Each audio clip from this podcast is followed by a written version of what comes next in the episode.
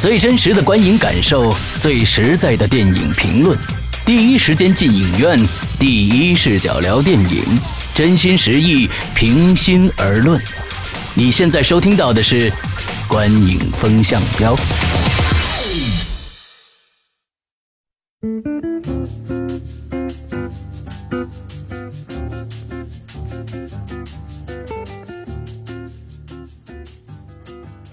各位听众，大家好，欢迎收听《观影风向标》，我是施阳，我是波米。我是玄木啊，大家好，这个我们的第三期节目呢，今天我们直接进主题啊，还是来聊一聊最近的一部刚刚上映的电影，叫《等风来》啊，《等风来》。波米是今天下午才看的，对不对？哎，对对对对对，是没错啊，是被你们专门是强迫着，没有没有，对这个 为了做节目而这个奉献自己的钱包啊，是这样的啊，这一个一个过程，可贵的精神啊。那首先呢，我们还是来这个由这个这个玄木来念一下，呃，这部相这部电影的相关的资讯啊，来啊，简单说一下啊，这部影片呢，主要是由完美世界投资制作，然后呢，也涉及到很多公司，呃，比如说安乐啊、优酷土豆啊、中影啊等等这些公司。那制片人呢是滕华涛和郝维，哎，编剧是鲍晶晶，导演呢是滕华涛。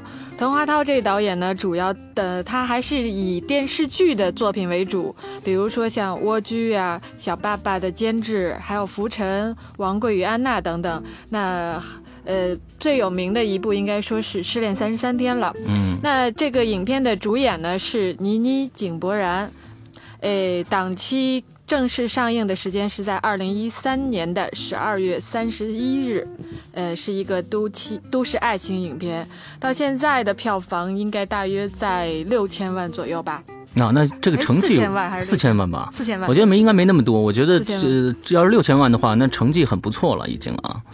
呃，呃，咱这个波米今天下午刚刚看的，那你你你来说一下你你这个很新鲜的感受啊，你你来来说一下。呃，其实。说你二位之前给我呃变相剧透了一些，我感觉其实比我想象当中的要好，哎，是吧？是这样，对对对对对，呃，我觉得，但是它有一个我们说可能是有些人会反感的地方，但是我也觉得是可能会值得肯定的地方，就是他最后没给你一个态度，没给你一个指向。但我记得咱们私下里聊的时候说过说教这个问题，他其实没有再去。最后要表达一个明确的说教，他有点不置可否的意思。当然了，这个不置可否，换一个词可以叫语焉不详，对吧？他没有告诉你，旅旅行到底是不是可以治愈呢？呃，他最后也也没告诉你他可以治愈，也没告诉你他不可以治愈。但我觉得这个片子让我感觉有一个亮点是什么？就是他没有爱情。滕华涛一直在拍没有没有很刻意的做这件事情。对对，滕华涛一直在拍没有爱情的东西。失恋三十三天，你去想，那也不是爱情，它是和一个类类似于同志的，就类似于 gay 的这么一个形象，就文章的形象的 呃人在保持的一种。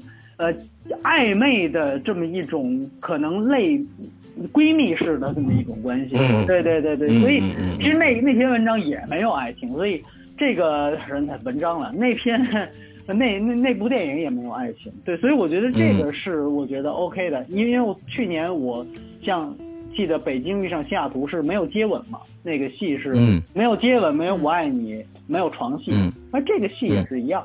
对对对，对，所以对不落窠臼吧，起码，嗯。啊，我觉得这里边最有发言权的应该是玄木啊，他对这个电影，我我们俩私下聊了一下，他对这个电影的还是比较肯定的。我觉得我们这三个人里面，是我我我是对这个电影电影的评价是最低的啊。那先听听玄木的玄木的这个想法。好，我觉得这个影片呢，其实算是鲍晶晶为了捕捉现代都市白领心理，然后能够引起一些共鸣，尤其是小白领刚刚入职几两到三年小白领。一种对自己内心共鸣的一个影片吧，然后我觉得你里面倪妮的表演还是不错的，就比我个人预想的好，也不知道大家预期是不是不一样。我觉得她的表演，包括她的英文，都还是不错的。英文肯定是不错，对对 对对，练过嘛，对吧？嗯，对对对，跟边儿一样。是的，然后整体上呢，我对这个影片整体的感觉，我觉得，呃，其实从最开始到快结尾的部分，我还算比较投入的，能看进去。只有最后那个部分让我觉得表现不太够。对，就那个等风来，因为等风来本身是一个很抽象的概念，把这抽象概念表达出来是很需要导演功力的。就前面讲述这东西是我觉得没问题，但在这个等风来。这么抽象的东西，你怎么表把它表现在视觉上？这个难度很大。这一点，坦白讲，我觉得藤花汤没有做好。对对对，这有道理。因为，对，因为我看到这个这个电影以后啊，我我其实呢，感觉到最后，尤其是到最后，他这个等风来的这一个，在不剧透的情况下，呃，我跟大家这样形容一下，就是等啊等啊，终于风来了，但是没拍。呃，就是这么着一个感觉，就是他等迎着那个跑出去以后，接下来他们已经在远处了，远端了。我觉得肯定是就是因为特技的原因吧，就是对对。如果要真实拍的话，需要肯定替身演员呀，大量的这种布置，所以他干脆可能直接可能我觉得是最后他买了一个素材，嗯，就是嗯嗯你明白吗？就像无人机最后很像。那个、那个、那个英飞，那个就买的素材，就不是他对对对对对对，从国际素材库买的。对对对对对。对，嗯，然后还还贴了一个，还贴，而而且我感觉他贴了一个红牛的标，还是说直接红牛红牛给给了他，因为红牛有这种滑翔。应该是合作，应该是一个商业合作。红红牛一直有这种滑翔赛的。这是我没错没错，红牛有这个专门运动这个方面的对，所以我我甚至觉得是不是最后这个就是，比如红牛我给你砸了多少钱，你最后这等风来得给我落到我这赛上，你知道吧？就我给你加点钱，你把剧本给我给我给我最后这样，这属于就是最深度的那种植入了，你明白吗？已经改变剧本了。嗯嗯嗯，我我对这个合作倒是不生硬了。啊，对，对，还好，但我觉得就是前面喝红牛饮料那块儿有点，有点，有点小愣啊，感觉。当然，你要是说不过我觉得个人定制比的话，当然就啊，那是那是那那那已经很好了，很很好了。对，而且里边嗯很好。最亮点的应该是井柏然唱歌那个。他唱的那个，嗯，在呃在那山的那边有一个姑娘，哎呀，哎呀我靠，哎呀我靠，真漂亮！我就记得这个，这是我觉得这是 电电影里面很亮点的一个地方。大家也也乐得很，都在笑，对都在笑。我其实特别好奇啊，就是因为。我个人，我个人，我为什么不敢说这片子不好呢？就是说，我可能没有 没有这种情节。一呢，我是男男生，这是肯定的。二呢，就他其实更多注重的是，一个描写的是就是外来的。这个这个这个打打就是白领，然后进入一个他们陌生的城市，就我来到你的城市这个感觉，对吧？你为什么不管饭，是吧？哎，我来到你的城市这个感觉，那这个情节作为我来讲，我我我只能作为一个旁观者，那我觉得好像还是那么回事儿。然后呢？对，其实嗯，所以我觉得这个也是，呃，比如说刚才玄牧说到他特别有感触，是不是他在？呃，上班前几年就有过那种被留资那种、那种、那种气的那种，我不知道有没有，可能是全部讲一讲，全部讲一讲，对对对，全部讲一讲。个人这方面呢，我倒真没有过这种经历，但是呢，呃，怎么讲呢？多多少少能够有一些感触，就是一个比较。可能刚刚来到北京，然后成长，就是他是从一个陌生的，呃，对这个城市来讲是一个陌生的人，所有的都要靠他自己的努力。那其实，在北京、上海、广州这个大城市，有很多人是这种状态的。嗯，呃，我觉得他是。真的抓到了一部分呃人的心理和共鸣，这一点是绝对值得肯定的。嗯，但是我我我的我的认我的看法就是说，这也是他恰恰做的不足的地方。就是说，假如说没有相同经历的人就没有这种感受，这个我觉得是他的一个失败的地方。我觉得呃有很多电影，我们虽然虽然不是做这个职业的或者什么，但是我们依然可以感同身受他的那种痛苦、心酸或者是喜悦啊。但是他让我看到的是一。一个很表象的一个东西，他让我看到一个很表象的东西。嗯，我我觉得是这样，就是说他是不是早就做过这种受众分析？他在立项之前是不是就已经想好了？就像《小时代》一样，你《小时代》如果不是郭敬明粉丝，不是九五后，不是小女生的话，可能对那个片子就觉得很烂，很多人最后但但是我小小时代啊。小时代第一集，我我认为是比第二集要强得多的，而且小时代第二集还是可以的，第一集还是可以能看的啊。我我也是，我也是持这个论点。但是不是我的意思就是说，像等风来一样，他们只是说主打他们的生活面，就说因为现在中国观呃观众的呃就是这个这个划分人群划分也已经开始有了，就是人群分层已经开始有了，可能你不能永远去追求原来冯小刚。甲方乙方那个时代的就是全面照顾，那你只能就就干脆我就有一部分人我满足他们，我就已经回本了。他是不是就想做这个东西？所以我觉得，那我作为我不是他的受众，好像我我感觉确实可能我不能轻易的去去否定他。对对对。然后另外一个就是说，对，就是我，然后但我特别好奇，还是想问玄木，就是你觉得他哪点是让你感觉有共鸣的地方？是比如说是他被老板。呃，被老板损的那段呢，还是说这个倪妮这个人很装，就为了？我觉得今天啊，我觉得今天波米一定要挖出点什么东西来啊！嗯嗯嗯，我觉得比较有共鸣的是，呃，就是在在他嗯。就是他可能给自己带了一层相对伪装的东西，但是他自己内心又有自己的坚持。就那个伪装可能不是他自己愿意的，但是又是这个社会给你带来，你就不得不这样。就每个人，当你工作时间久了之后，你在外面有一。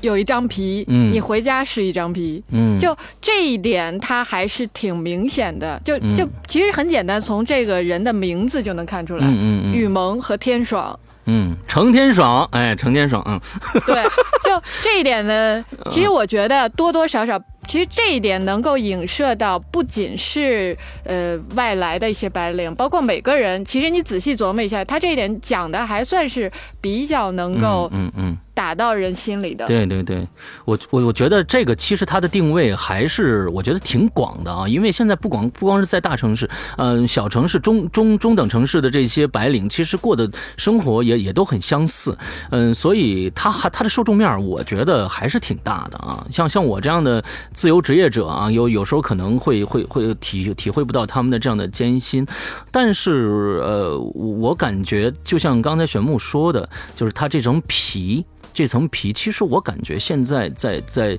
呃，是在城市中这个社会中生存的人都会有这或多或少都会有一层皮、两层皮的这样的一个，呃，我对着外人是一个什么样子，我对着自己家人是一个什么样子，我觉得这点我是还是很认同的啊。就画皮嘛，对吧？画皮三嘛，哎，对对对，画皮三，对对对对。那我我其实特别，我其实特别想聊一个话题，就是说，因为它这里面牵扯旅行。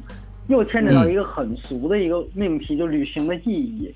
其实我我说了，其实他这个电影给出的答案是是不置可否的，他没给出什么东西。我觉得这是他比较讨巧的地方，因为他要瞎给，比如说他通过尼尼泊尔之旅他洗涤了，我觉得那这个是很我很扯，这个比较扯了。对对，这是比较扯了。对对对，所以所以说，但是你如果说全盘否定这个旅行，那你拍它干嘛？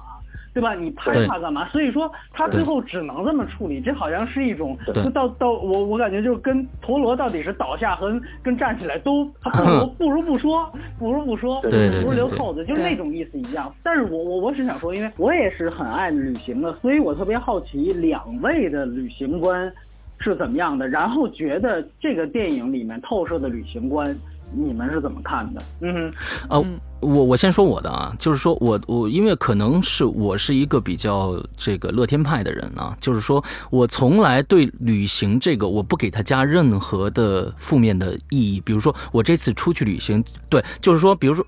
附加这我我我觉得我这次出去旅行，我是为了让我呃从我的忙碌的生活中、我的压力中解脱出来，或者怎么样怎么样。我我我想出去，我出去就是为了玩，就是为了开心啊！我就很简单。我是这样的一个，因为我也很爱旅行，而且经常一个人就跑了。嗯，那它里面提到了一个，就是说类似于东南亚和欧美的这么一种对比。你有这种，就比如说东南亚是什么什么人去的，或者什么什么阶段去的，但欧美我就你有这种选择性的呃，我我觉得是这样，呃，我觉得是这样，就是说我对对我来说，旅行这个概念，比如说东南亚一一般都是海，我觉得去东南亚的话，真的是去休息的。对，当然尼泊尔我的感觉是去休息的，不太算。尼泊尔不不一样，但，尼泊尔不一样，尼泊尔不一样。而尼泊尔是冲着它的文化去的，就是说，呃，去到他那边，我我可能出去旅游，假如说去这种文化特别浓厚的国家的话，我会注重他们的。街边的小店卖的一些工艺品，他们人与人之间的交往，我可能会进他们的菜市场，完了去看看他们之间是卖的什么东西，这之类的，这样子这样的。呃，当然他的旅游名胜古迹，那肯定要去逛一下。但是我总觉得去这种国家，像尼泊尔这样的国家，呃，更多的是文化的一种体验。对，但他其实这里面你发现没有，他其实有了一个讽刺，就还是一个团游和自助游的讽刺。啊，尤其他在前段，他很讽刺这个团游的这，比如大妈呀，这种这种，包括这种这个，哎，还没给我们时间购物啊什么的，就是这种国人的这种。你所以你你怎么看？就是我觉得这点还还有一点点觉得有触动我的地方，就他做功课的能看到。对对对，玄玄玄木说一说你的感受。对，我觉得其实我先。先讲旅行对我的意义啊，我觉得旅行对我来讲可能比诗阳更多一层意义，就是会因为平时工作比较忙，会希望有停下来的时间。那停下来，旅行能带给你的东西，其实有一点像充电的感觉。就它，你不可能通过旅行是。就好像导得到一种解脱，是一种升华，那不太现实。就像那个，现在很流行是说来一次说走就走的旅行。其实这话，某种程度上就是当你相对成熟之后，你听这句话会觉得很不负责任，很很幼稚的一句话。嗯，没错。所以我觉得这个片子好在就是他没有把它标榜成一种说我为了自由、为了理想、为了什么什么，我来一次说走就走的旅行，旅行回来我就什么都有了。嗯，这个。其实是很不现实的一个现实，不可能事情，不可能啊！我得，我要是出去旅行的话，先得赶出两个月的《鬼影人间》的节目来，我才能想这个事儿。对对，以后说不定还得再赶出两个月的《风向标》，对吧？哎，那那不行，那赶不出来。咱们是看完电影才说的。对，然后他这次去了尼泊尔，本身其实是大家说能够洗涤心灵的一个地方，但是其实到了现实中，洗涤心灵你也看到那是个什么样子的地方。你周围，比如说像这个大妈团啊什么这个，你根本就没有办法去洗涤。这个其实可能才是最现实的一个发生的事情。所以从这个角度来讲，我觉得它比较真实的在。讲旅行能带给你的什么东西，而最后呢，也没有给你个结论。嗯，对对对对，所以，但是你有没有觉得，就是说，其实，呃，他没有给出一个，就是我们其实一直不知道倪妮这个团到底是一个什么样类性质的团。你你没有发觉吗？他他这个其实如果团游的话，是不允许让他自己在外面跑的，对吧？哎。对，这点我是当时打过打过一个问号的。我说他凭什么可以走？那这个这个护照是谁拿着呢？你你能从导游那儿的把护照拿过来吗？这件事情，我觉得大家很多人都知道，团游要是出国的话，呃，是是是导游对收走的，所以这个我也很很不好理解这事情啊。嗯，然后其实。包括，不过这有点剧透了，我觉得就包括后面他们那个闹革命那个，我个人其实觉得有点跳脱。哎，嗯，没错，我觉得他他可能，我觉得这就是正是滕华涛在导演这部电影的时候的一个他的功力不足的一个表现。为什么？就说他觉得我们可以用一场革命来体现我人，比如说我我对这个社会的一种。挣扎一种反抗一种怎么样怎么样的东西啊？但是我觉得他跳脱出来这种感觉，就说明他的功力还是不够。